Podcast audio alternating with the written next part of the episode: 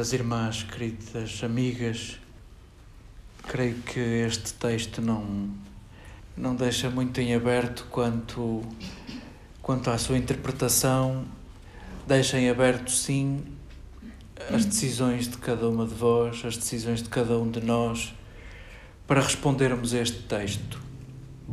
Este texto pretende indignar-nos, pretende criar em nós uma irritação a ponto de dizermos a Mateus: uh, caramba, Jesus anda mesmo mal acompanhado.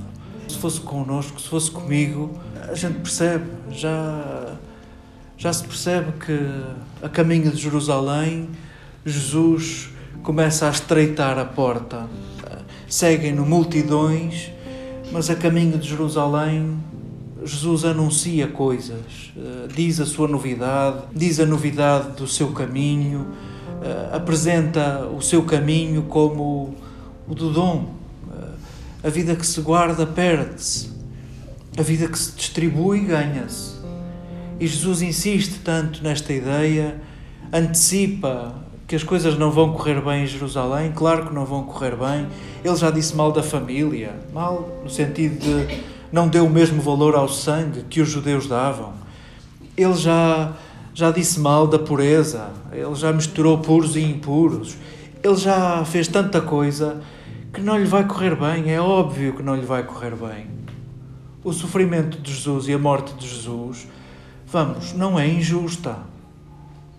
Talvez o processo seja injusto, mas Jesus afrontou a lei e deve morrer. Fim de citação. Eh, seriam os princípios dos sacerdotes perante o enquadramento religioso e jurídico. A condenação é simples. E Jesus é mal entendido. E, e os mais íntimos estão distraídos. E isto em nós cria este sentimento de caramba, eu acho que percebi, se esses que estão com Jesus não perceberam, eu acho que percebi. E é isso que Mateus quer que, que concluamos. Mateus tem uma habilidade neste, neste diálogo em não, em não colocar os nomes.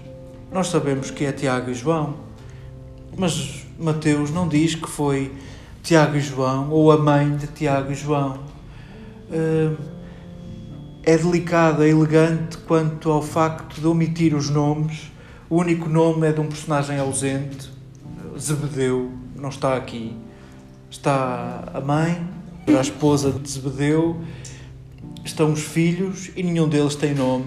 A mãe não tem nome e os filhos aqui não têm nome, mesmo que a gente os saiba. Para quê? Sempre que aparece um personagem sem nome nos Evangelhos, é para que tu, caro leitor, coloques o teu nome. E tu és a mãe dos filhos de Zebedeu, e tu és os filhos de Zebedeu. O mesmo é dizer: Obrigado, querido leitor, pela tua indignação. Eu tenho a certeza que tu farias melhor. Mas, querido leitor, este texto é também a tua história. Tu também és isto. Tu também equacionas isto. A mãe dos filhos de Zebedeu pede para que os filhos se sentem, mas não é à mesa do banquete do reino. Mas não é à mesa do banquete, o mesmo é dizer, não é numa lógica de alimento. É numa lógica de trono. E, querido leitor, ninguém escapa a isto. Todos temos este sentimento de nos sentarmos à direita do trono de Jesus. Todos temos este sentimento de convencidos de que estamos no caminho certo, valemos mais que outros. Todos temos isto, todos. A pergunta que te deixo, diria Mateus, é: o que é que fazes com isto?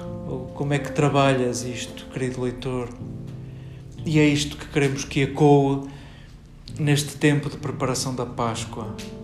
Nós que aceitamos todos os anos ainda que esse seja o trabalho da nossa vida inteira, aceitamos que todos os anos temos uma oportunidade para rever a nossa vida. O que é que está a ser guardado e o que é que pode ser aberto? O que é que está a ser retido e o que é que pode ser ampliado? Onde é que as certezas da minha vida guardam a minha vida e o que é que eu posso treinar de abertura, de misericórdia, de compreensão, de acolhimento? Todos os anos nos propomos a isto. E este texto vem em boa hora. Este texto vem desarmar-nos, vem inquietar-nos, vem dar trabalho à nossa inteligência e à nossa consciência. Todos temos sede de poder. E as nossas relações comunitárias e as relações dentro das comunidades eclesiais, nas nossas paróquias, nas estruturas de governo, não somos alheios à vontade de poder, à sede de poder e às lógicas de poder. Faz parte de nós. Onde está uma pessoa estão as, as, características da condição humana. E isto é uma característica da condição humana. A pergunta que nos vem é: o que é que vais fazer com isto?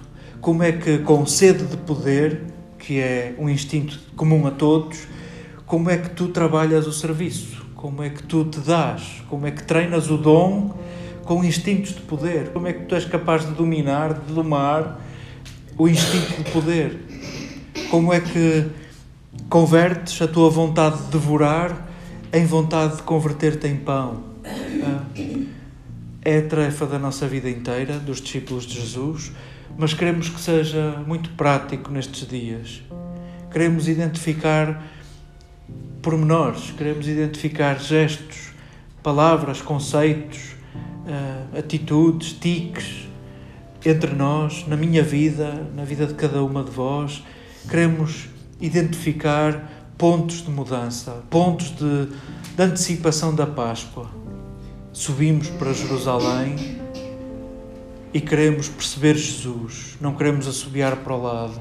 Subimos para Jerusalém e queremos celebrar a Páscoa. O mesmo é dizer, caminhamos com Jesus e dispomos-nos a que Ele amplie as nossas medidas.